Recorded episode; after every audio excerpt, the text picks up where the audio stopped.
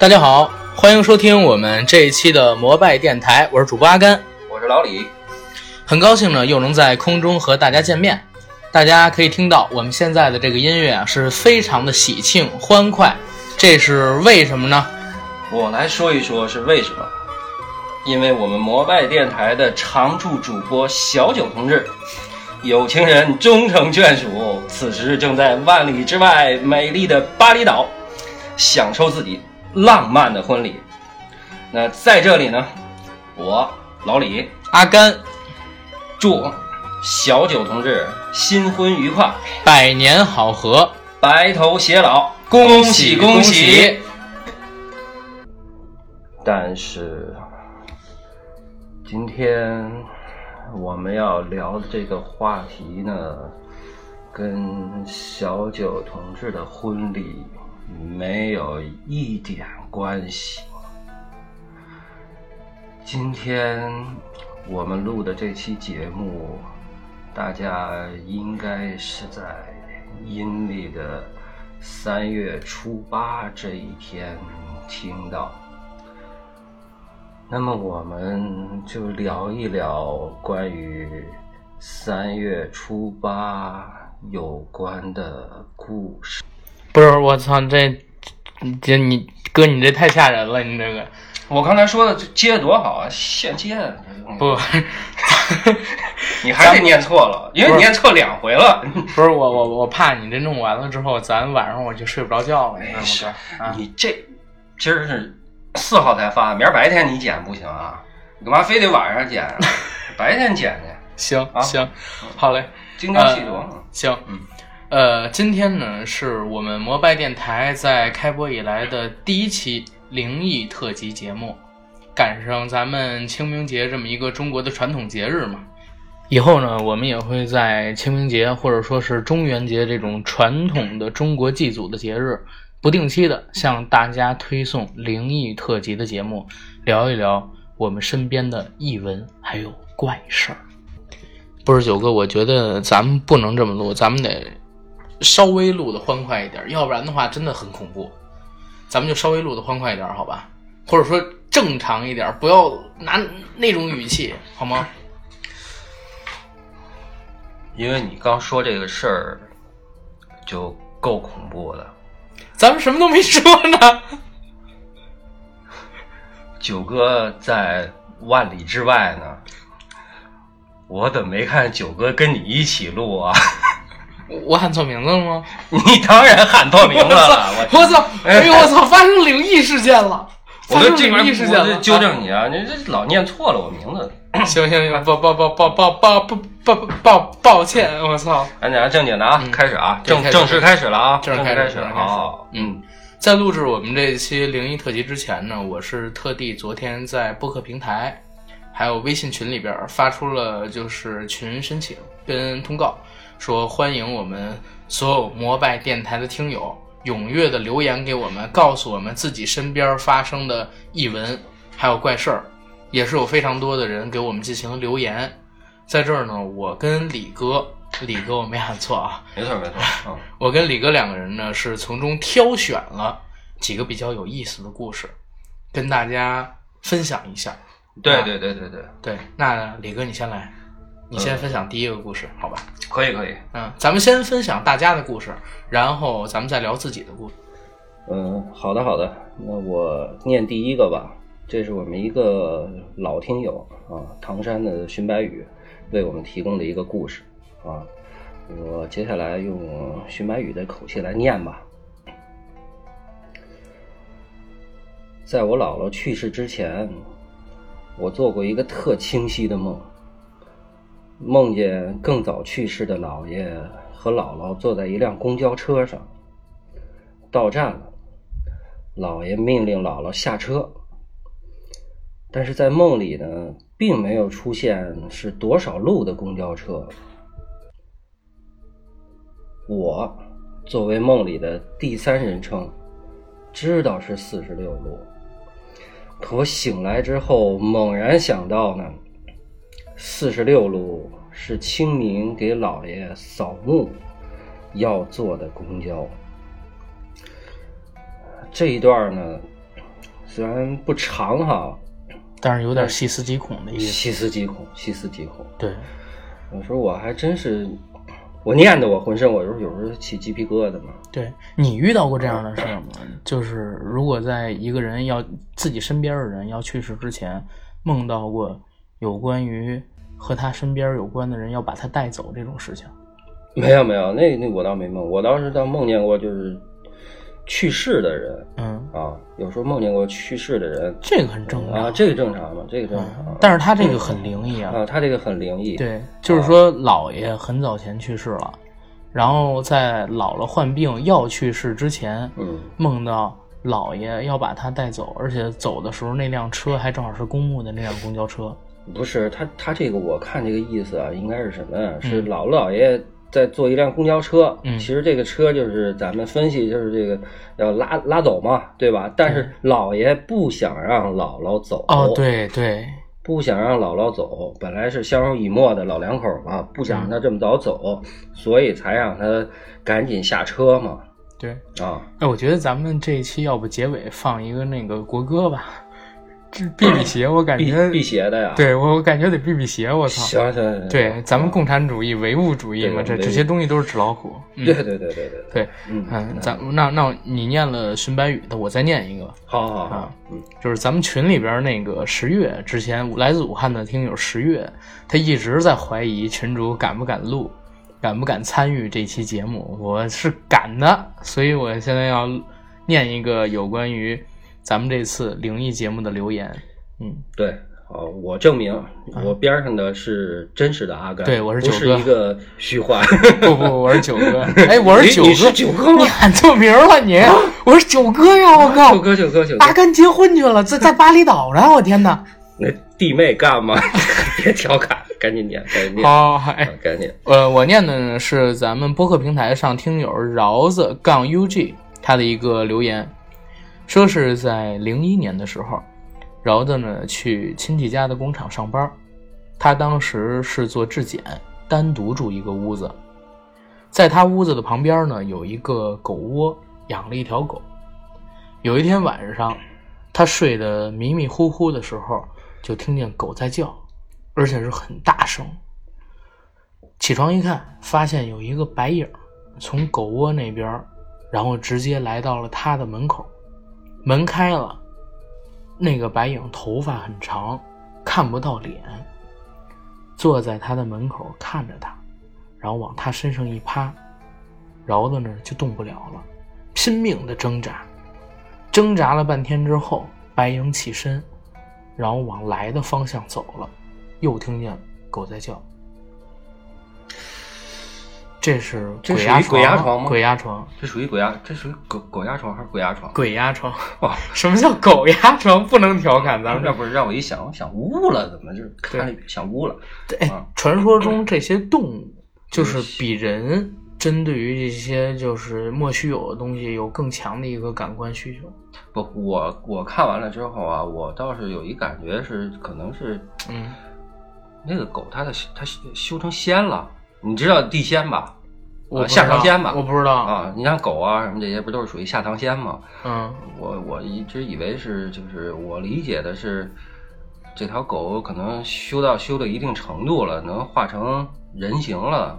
嗯啊，但是他说走了，那又走了，不是？他说的是啊，他就吓唬吓唬它就走了。不是，跟你听我说是这样，他写的是有个白影从狗窝那边儿过来，而不是说从从狗狗窝里过来来。哦嗯，从狗窝那边儿过来，来到他门口，然后又往来的方向走了，然后狗又叫。他来的时候狗就叫，走的时候狗也叫，就是说不是从不是狗，然后你说那个狗仙儿怎么怎么样的，嗯，可能就是超自然的一些东西。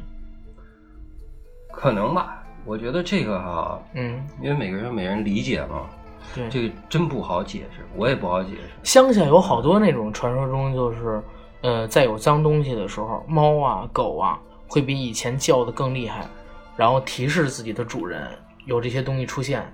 对对对，对，而且就是过去。我印象中是农村这些传说哈、特别多原来后来我还我还想了一想，为什么农村多啊？后来我我我总结的哈，嗯我总结的可能是因为农村啊，地广人稀，阴气重。为什么城市里边这些传说就少呢？城市人口啊太多了，所以阳气重，可能传说就少。啊，那接下来呢，我再念一个吧。对你再念一啊，我个，再念一个关于城市里边的。嗯，啊，城市里边的。那那这个故事呢，也是我们一个老听友，呃，大庆的导演给我们提供的。来，我来念一下啊。我以前啊，上学租房子的时候啊，看书都会看到凌晨十二点以后。很努力。嗯好学啊，别打断我，这酝酿 酝酿情绪。来来来，你说说说。那时候居民楼里的住户都睡了，我正看书呢，就听见暖气管子有当当当当当当的声音。开始没在意，我就接着看书，但是一直有声音，我就有点生气了。这他妈还让不让人看了？这书我这学习呢，这我家的啊，嗯这句我家的我来我来诠释一下导演当时愤怒的心情。好，好，那我就猛敲暖气管子，他敲几下我就敲几下，逗闷子。有时候硬我操。有时候会来来回回很多次，我就觉得是哪个邻居素质这么差呀？大晚上敲暖气管子。因为啊，我当时租房子是住在一楼，我就一直以为是楼上的住户敲的，就连着好几天就这样。然后周末呢，我还特意去敲他们家门去了，我就想问问是不是他们家人敲的。结果敲半天呢，也没人开门。之后好像也就没再敲了。那这事儿就过去了，我也没放在心上。后来在退房子的时候，我就顺嘴问了一下房东，嗯，房东说二楼一直没人住。所以就不知道敲管的这人是谁，或者说是不是有人住在隔壁，对吧？我是 我是觉得，因为导演是我们老听友啊，对比较活跃最早加群啊，因为大家沟通的比较多啊。那我在这里边我分析吧，我分析啊，导演可能说我分析的不对啊，因为像这种暖气哈，因为铸铁的暖气啊，在一个楼里边啊，肯定是到处都有。即使说你听到，因为你住一楼嘛，那肯定是听到楼上的暖气管子在敲嘛。即使说你这儿听着响，未必是二楼的，它也可能是三楼、四楼的，也可能五楼、六楼的。对，啊哎，我怎么感觉咱这有点像走进科学呀、对对对，我来解释，我来解释。开始讲的特恐怖，我操！最后突然之间给你来个大反转，我来解释解释，这很有可能是什么呀？这个你感觉的是没问题的啊，嗯然后这个房东说的呢也也没问问题只不过就是说他不见得，真的不见得是二楼敲的管子，嗯，很有可能是三楼、四楼啊。对，三楼、四楼呢，以为是二楼敲的呢，结果问他提前问的房东，房东说二楼没人，嗯，那三楼的邻居也不敢敲了，行。这种故事三楼的都吓着了。不是，我感觉这种故事就不叫灵异故事，怎么能给咱写这个呢？这种故事啊，我觉得是是什么啊？因为嗯我们现在在这个氛围里边念啊，嗯，我们不觉得恐怖，但是当事人在当时那个氛围、那个时间和那个环境下，会觉得很恐怖会觉得非常非常恐怖的，嗯会觉得非常非常恐怖。那我们这期虽然说是做这种就是以灵异为主题的一个节目啊，我们也不想把这个节目弄得太恐怖。那为什么？大家还是快乐一点，真的，大家还是快乐一点。可以。故事我们可以恐怖着念啊，但是我们在在分析这些事儿的时候，我们会、嗯会以一种走进科学的这个方式来做一个分析吧，尽量能让大家在细思极恐之后，能有一个这种精神的一个释放，行，好吧？然后然后我这儿我这儿念一条，正好想起一个故事，看到他们俩的留言。呃，一个呢是咱们来自江西的听友小发，小发是非常可爱的一个美女听友啊。小发你多大呀？你老说你十今儿十六，明儿十七，后天你就十五。好，然后我先说，就是小发在群里边留言说防空洞，小时候觉得防空洞特神秘。单位里边呢，原来有一个防空洞，小时候和很多人一起下去过。地面上有潮有台，就是有潮湿的地方，有苔藓，回声也很大，自己把自己吓够呛。大一点的哥哥姐姐跟他们说说点蜡烛进去，蜡烛灭了就要出来，否则不吉利。长大了之后呢，发现里边是没有氧气了。然后十月也正好聊了一个防空洞的东西，说就是小学的时候曾经和同学拿着蜡烛去树林里边的一个防空洞，废弃的防空洞探险。里面有个房间里有一口井，井边呢还有一只解放鞋。有一个人大叫了一声，然后他们就都跟着喊，全都吓得往外冲。后来觉得完全是自己吓自己，但是当时那个环境很恐怖。这俩都不算恐怖故事，但我为什么要念？我是正好想起了我们小时候的一个故事。嗯嗯，哎，你也说说吧。呃，跟防空洞不太像，但呃，跟防空洞有点像，但不是防空洞。嗯，就是小的时候，呃，家那边呢在搞南水北调，然后当时是挖了一条非常长、贯通北京跟南方城市的一条大沟，你知道吧？我知道南水北调，对。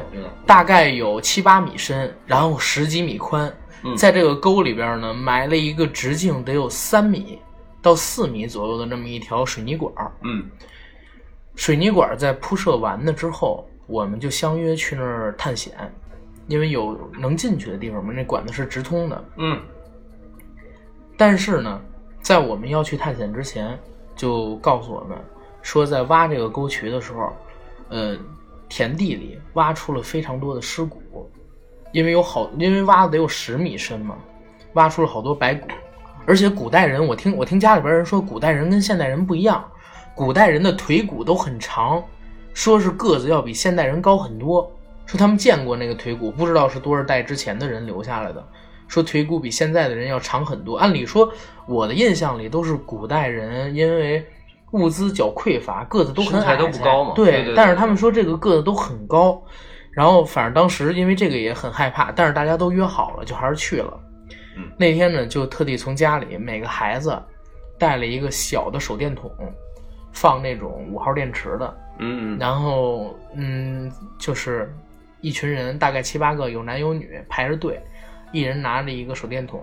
为首的是一个比较大的孩子，应该是我们隔壁院的一大哥。他拿了一个那种圆筒的放一号电池的手电筒，那个亮度比较强，走我小得最前面。时候我小时候用过那种大手电。对，嗯然后我们走，围顺着那个防空洞往里走，走了大概得有一里地，就已经特别深了，你知道吗？然后发生了一件很恐怖的事儿。你说说，你说说。嗯，就是我们正在走着呢，最后的人叫于家平，就是我们我们我们一哥们儿同学叫于家平，他坐他走最后一位，然后在走到最后一位的时候，他说后边有人拍了他一下，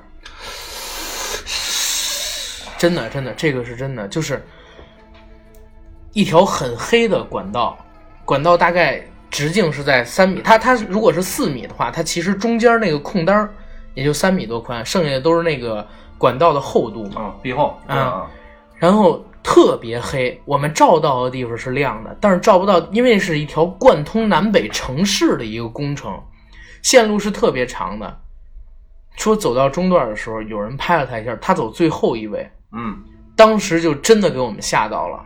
肯定害怕。然后都是小孩，因为那会儿还在上小学嗯，赶紧就找那个同学到后边去站着，嗯冲后也打着手电筒，嗯然后我们原路撤回，原路撤回出来了。后来听家那边说，说那个在做这个工程的时候，有俩人在埋那个叫钨钨线还是什么东西，就是金属钨，呃，为了防静电埋钨线的时候，然后发生意外了，死在那儿了，也就是那几天的事儿。哦呃，然后就真的给我们吓够呛，你知道吗？刚讲我都害怕，但是那听众朋友们，呃，刚刚我们念那几个故事啊，其实我念的时候跟阿甘念的时候啊，我都挺害怕的，我真的害怕，因为这屋子里边啊，就我们俩，整个 两千多平的职场就咱们俩人。就就我们俩还不糟糕，糟糕的就是我边上这位非要把灯关了，现在 现在黑着灯录呢。哎，好，要不然他老认错了，李李哥他叫九哥呢。我是九哥，哦你是九哥，对，我是九哥咱。能能不能把灯打开啊？就别黑着灯录了，不行不行不行不行，好不容易鼓起勇气来录这一期。你说，哎，黑着灯，我拿一手机小电筒对着咱这稿子，嗯，你看我也瘆得慌，我看你也是一大白脸，能不害怕吗？对。然后然后我我反正是念完了我这边一故事了，你要不要接着念？再念一个吧，小发的故事。行，嗯嗯，我念一个，刚刚阿甘提到的那个，我们这边的一个在群里边非常活跃的一个美女听友，头像看不出男女，但实际上她是一美女的听友，嗯江西的小发啊。来，我念呀。有一次，小发下晚自习，和几个好朋友一起回家。在回家的路上呢，有一段路是没有路灯的，在暗夜里哈，他们俩就感觉到有人一直跟着他们身后边。于是呢，他们俩就把这步幅就加快了，一直走到有灯的地方。在那有灯的地方有一小卖部，他们俩就躲到小卖部，到里边呢，就拜托这个老板哈、你帮我们看看有没有什么可疑的人啊。过了很久，这个老板呢进来告诉他们，是一群年轻小伙子。郁闷的是啊，年轻人一直站店门口等着，到了很晚才散。我同学才赶紧跑回家。这遇见流氓了吧？这不不是灵异故事啊，嗯，这这一群小流氓啊！这个我觉得也是遇见小流氓了。这好像不是什么，咱们大家好像给咱们留的很少有灵异的故事。啊对吧伦伦伦理道德、社会治安的了对，哎，我我这儿讲一个吧，讲一鬼压床的，还是十月留的。啊！十月说自己就是有一次在床上睡觉，然后突然感觉有一个人从背后慢慢摸你腰，然后又不能动，也喊不出来，然后呢，他就淡定的把眼睛闭着，过了一会儿自己就好了。你觉得这是鬼？我怎么觉得是她老公啊？这个嗯，绝对是典型的灵异，真的，这个绝对是典型的灵异。哦，躺床上睡觉，你想然后有人从背后躺在床上睡觉，他后背是粘着床的，他怎么会出来一双手？哦，我操！哎呦，这个细细的，这个有点吓到小九我了。感受，真的，你要细细的感受。对，这个有点吓到小九我了。哎呦我的妈呀！躺在床上，有个人从背后摸腰，也就是说他是背挨着床。对，哎，你听过那个背靠背的鬼故事吗？背靠背真舒服，好朋友一定要背靠背。你别给我讲，你你别给我讲，不是从墙底下，然后翻翻出一死人的那你是。你别给我讲，你别给我讲，你听那个。行行行，百分之五的电了啊，百分之五的电，你赶紧念啊。好好。那个我这边还有一个，来自这叫揭阳是吧？揭阳的群友少贤提供给我们的一个留言哎，。我跟你说说少贤哈，嗯 先别念了，特意提一下少贤。我对少贤啊印象特别深，为什么？这应该是春节过后。春节过后呢，我在群里边跟咱们这些朋友聊天儿，后来嗯他们都走了。那天晚上我就一个人在群里耗着，我刚要走，突然加进一个人，欢迎欢迎欢迎啊！爆照唱歌，然后改备注，我记得他叫少贤。对，中学生，真的是一个小朋友，中学生啊，我就劝了他半天，好好学习还是哈，中学生啊，少贤中学生，中学，他是一个中学生。啊哦天哪中学生。那接下来就让阿甘来念念我们真是叫少贤小朋友嗯，来写的这个故事。好，呃，少贤说他遇到过一件很可怕的事儿。他现在读高中，而且周末经常在学校留宿。人多的时候挺好的，但是人少的时候就很恐怖。但是呢，他又不想回那个叫家的房子，哎呀，所以没什么节日的时候就一直在学校过。学校旁边呢就是精神病医院，大家都知道，就是阳气盛的学校经常拿去镇医院这种重阴的地方。嗯嗯嗯，对，结果他就遇上恐怖的事儿了。具体是什么东西，我在这里边没看到，但是我大概能想明白，因为你知道吗？嗯就是为为什么医学校要拿去镇这个医院或者说停车场这种地方？嗯嗯因为都是学生，学生的书气跟正气，在那个古代是人说的阳气的一种，嗯特地拿来镇阴邪的。嗯尤其是学生读书的声音，跟军队里边那群军人，然后就是在锻炼的时候那种血气，汉操那对种声音，都是能震慑鬼神的。嗯所以医院学校里边就偶尔老会传出来什么有什么灵异的事儿啊对啊什么乱七八糟的，但是军队里边很少，因为军队血气特别旺。对我原来听过一笑话，说边防战士不怕遇到鬼吗？然后那个下边好多人评论说，嗯我的老公都说了，说他们一群大老爷们儿在一块儿，然后驻扎边防，一年半载见不到姑娘，然后每群人天天跑步、健身、俯卧撑，来个女鬼让大家爽爽也不错。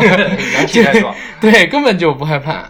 但是但是少贤这事儿，我想说一个是什么呢？就是他说他又不想回那个叫家的房子，呃，可能是这才让我细思极恐。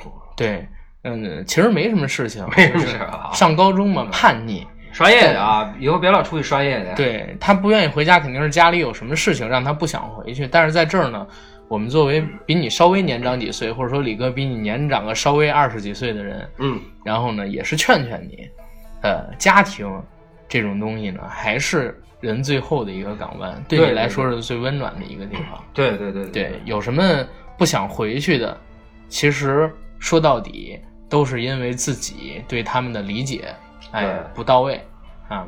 我们在这儿呢，作为一个比你年长几岁的，劝劝你，就是平时不管在工作忙、学习在忙，或者说再怎么怎么样，一定要回家，常回家看看常回家看看，因为没有任何事是在家里边不能解决的，对对吧？而且啊你现在年纪还小，你父母年纪也不大。等你像我，比如说我我上边有一姐姐嘛，大我五岁，我妈都已经五十多了，或者说李哥的母亲得七八十了。七十多，七十多，哎，那你那个时候，你再想陪他们，时间就会越来越少，因为你实在太忙了。嗯，嗯，好，然后再念一个故事吧，李哥，你再念一个那个小发的故事吧。小发的念了，不要再念小发的了，嗯，不要再念念一。个那个谁的吧。那咱们念一个那个，就是咱们行，行不不不，先念一个群里边听友的吧。群里边听。不是那个播客平台上边，咱们听友留言吧。好的，好的，好的。嗯那我念一个，呃，这是我们一个播客平台播客平台，网名叫“试错过程”。对他嗯，这么一位听友啊，给我们留的一个很宝贵的一个资料，我来念一念啊。有一次，我关着门在房里睡觉，一觉醒来，房间非常黑，我看不到光亮，就心里就慌了。心里慌呢，我立马起来，我就想去开门去。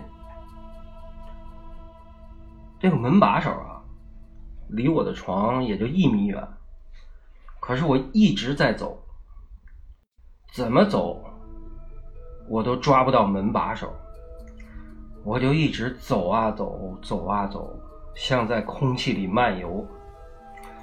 我看到我眼前就是门，我就是走不过去。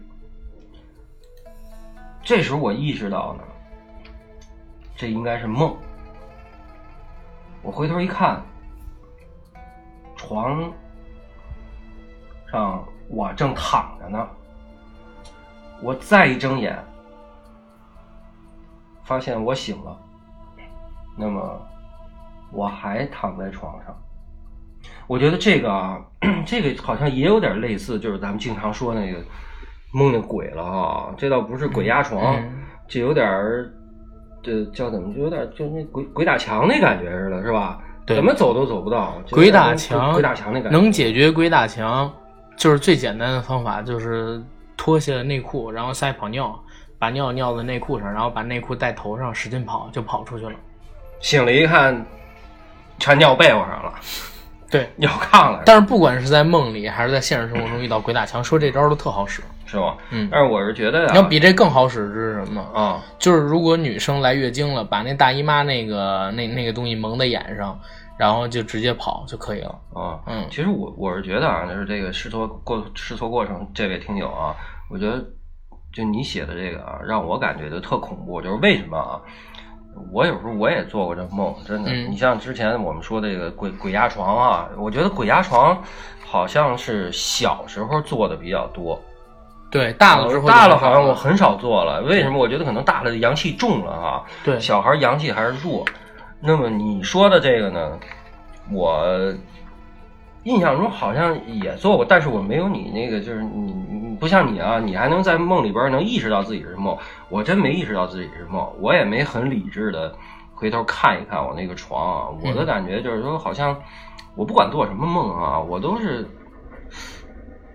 没意识到是做梦，真的我没意识到是做梦。对，就就是那会儿脑子是感觉清醒感呃的。那会儿感觉就是就是就是真的嘛，那会儿嗯感觉是真的、嗯，啊，所以我觉得挺厉害的。如果你真意识到你做梦啊，这真挺厉害了。对。啊，那我再念一条，我再念一条，那个也是咱们播客平台上边叫七半杠七八的听友的留言，他说他的堂妹小的时候发烧了半个月都没好，去医院这个好，这可好了。我刚看，你好好念啊，真这个好，是吗？这个好。说那个你吓着我了，你知道？你刚才脸特狰狞，我说这个好，这个好。真的好，你念好，我我我来念，我来念啊。我说七瓣儿说他的堂妹小时候连着发烧半个月都没好，去医院看又看病又是吃药又是打针都不见好，于是他奶奶带着他去了村里的一个神婆那里。神婆看过，说是刚过世的爷爷，太想念孙女了，一直不肯走。然后奶奶遵照神婆的说法烧了点什么，再念了几句话。第二天，堂妹果然就好了。这个你想说什么？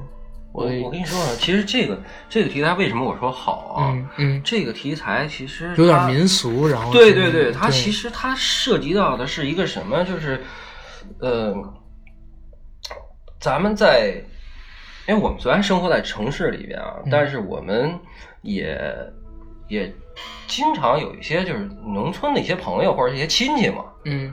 那他们有时候就就说起来，就是农村有很多这种什么让什么黄鼠狼附体啊，什么就是这些东西啊，对。啊，他们绝对不是去医院，就是村里边总有一个到两个，就是类似这种神婆呀，什么这些半仙儿啊，能给你把这些解喽。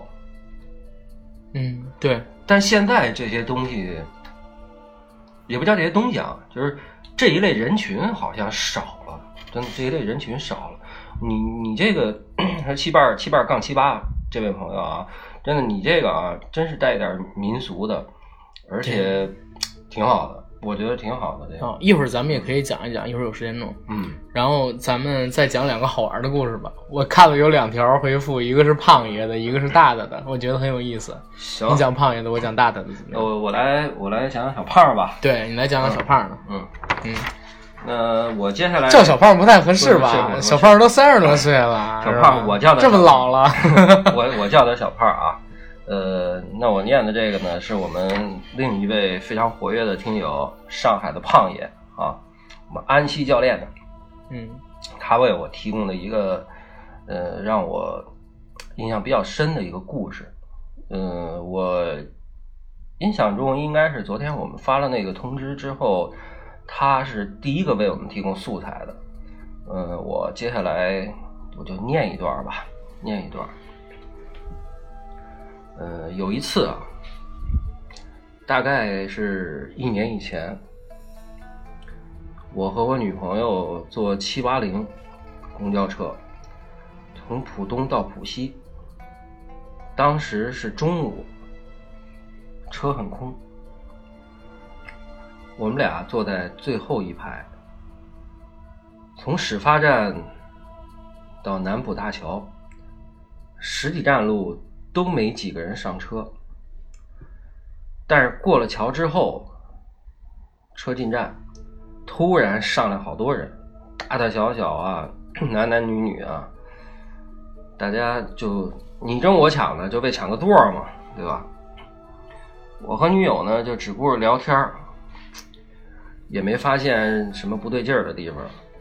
这时候车呢又开一站，人更多了。我无意的发现车门口上来一位 PLMM 漂亮妹妹，我知道 他似乎也在看我。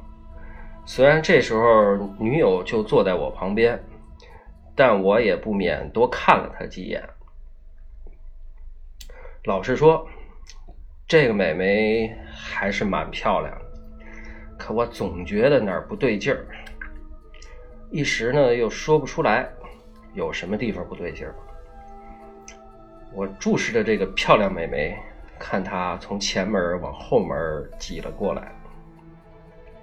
这时候，惊人的一幕发生了，我突然发现这个美眉走路的步伐不对哦。准确的说，她不是走过来的，因为普通人走路，即使在拥挤的车厢里，也应该是看得出迈腿的动作。而这个女孩的双手拉着车厢上部的扶杆，人在移动，可双脚却没有一点点分开，也就是说，她没有迈动步子，身子。却一点点的往我的方向移动过来，慢悠悠的、平滑的、轻盈的飘着。我发誓啊，它真的是在飘。我眼看着它从前门飘到后门，而后在人堆里行路，不再移动，开始用奇怪的眼神打量周围的人。突然，车子一个急刹车，车厢里所有的人都是一个踉跄。他一样，但是我这次我绝对看清了，他的双脚完全没有做出任何跨越的动作，而是直挺挺的往前飘了将近半米，停在那儿。我一下吓坏了，一身鸡皮疙瘩。当时我第一反应就是见鬼了，鬼是不能走路的。只能漂浮，因为当他们的脚不能沾地，但是女友就在我身边。啊，作为一个男人，我必须冷静。我牵着女友的手，紧紧的握了一下，低声对她说：“如果今天有命回去，我一定要买辆车。”我这辈子再也不坐公交车了。你看，前面那个女孩她在飘，不过你别怕，我是清明节出生的，鬼神不侵。女友倒是胆子挺大，侧头看了一眼那个女孩，冷冷的说：“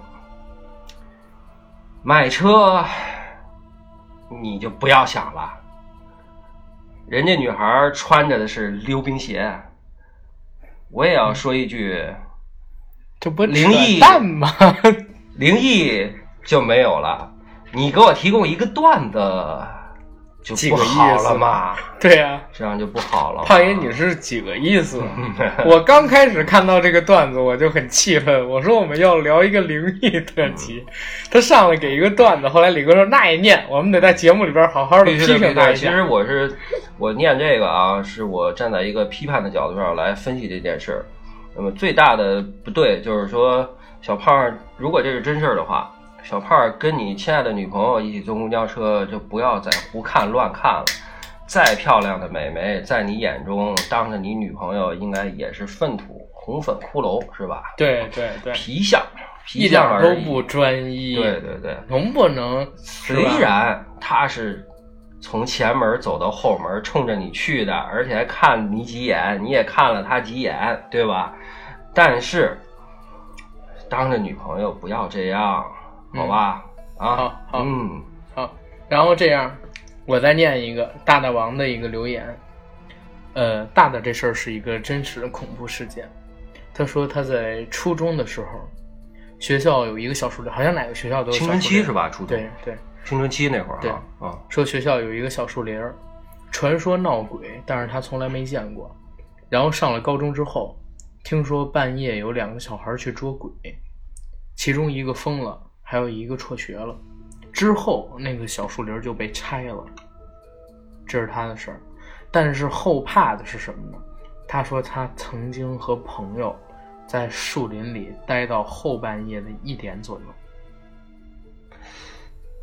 我现在我想有我现在有一个问题，我也有个问题，这个朋友是男的呢，还是女的呢？他们俩去干什么了呢？你大大王跟你这个朋友聊了半宿人生吗？对呀、聊聊理想，理想？吗？为祖国的四化生筹活一下。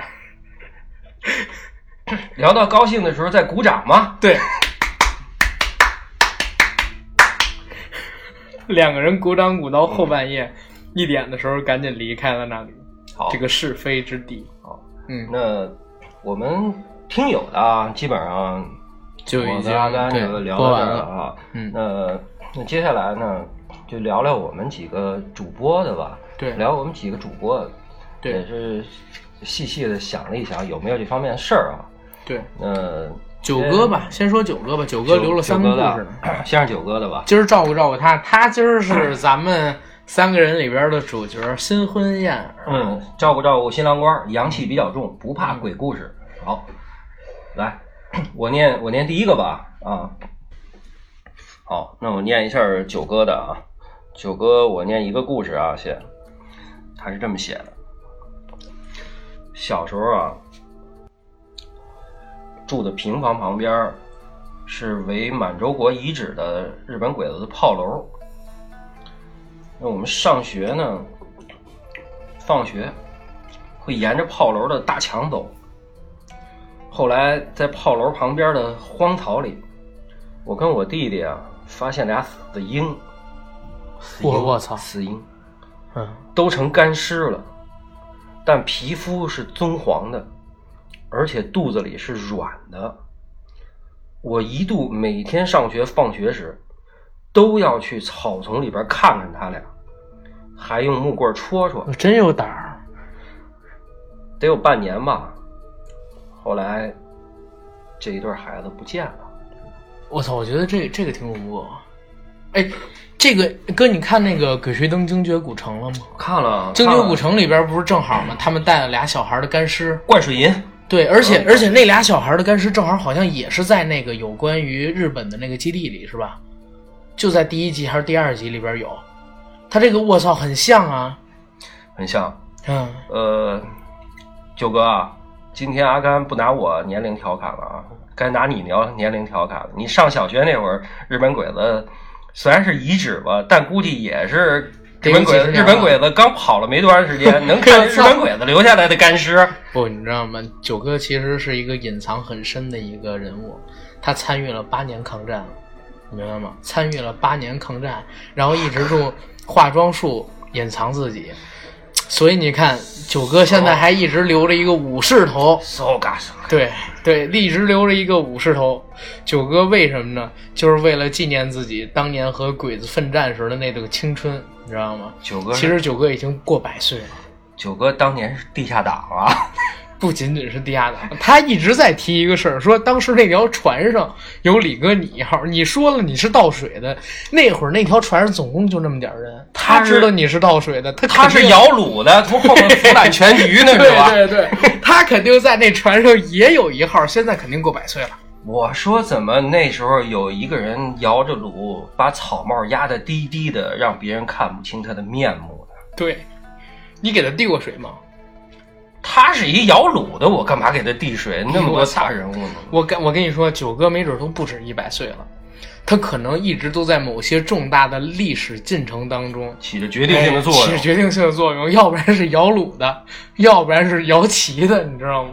要不然就是跟我抢跟我抢鸡毛信的那个是吧？他非要送，然后暗中观察着咱们中国的这个历史进程的一个发展，让咱们别走偏了。啊，今儿李哥，你看他为什么不在？就是怕咱们因为这点蛛丝马迹测出他的真实身份。这个真的，这个抗日战争、解放战争和我党建设的梗，已经轮到九哥来调侃了。对对对下回我就这不是要调调侃我跟你说回调侃阿甘了。我我告诉你，九李哥，咱们一会儿一定得把这眼儿给截掉，你知道吗？千万不能让九哥听见。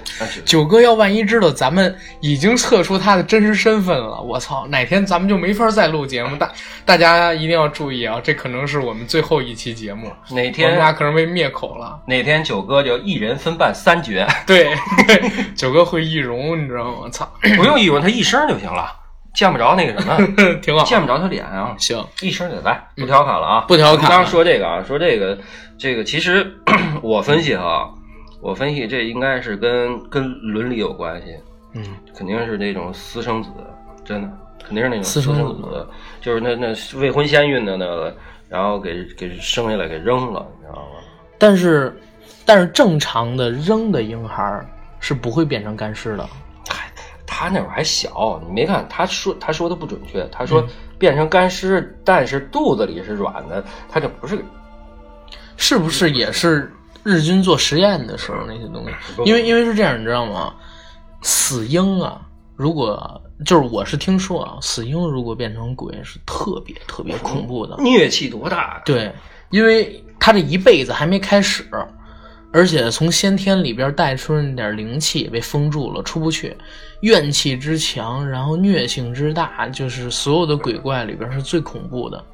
我是觉得这个啊，嗯，就是九哥说这个故事啊，不是他，不是不是他一个人的，就是我原来我也听过，是就是我听的不是故事啊，嗯也是我一个朋友说他小时候他们一块玩儿，也那个就是见过这种就是小孩儿，嗯，像这我不是我当时我但是但是哥有一点，你刚才说这他可能记忆不清楚，俩人都是干尸了，嗯说肚子是软。但是你看啊，他说每天上放学的时候都要去草垛里看看他俩，而且还用木棍戳戳，有半年的时间。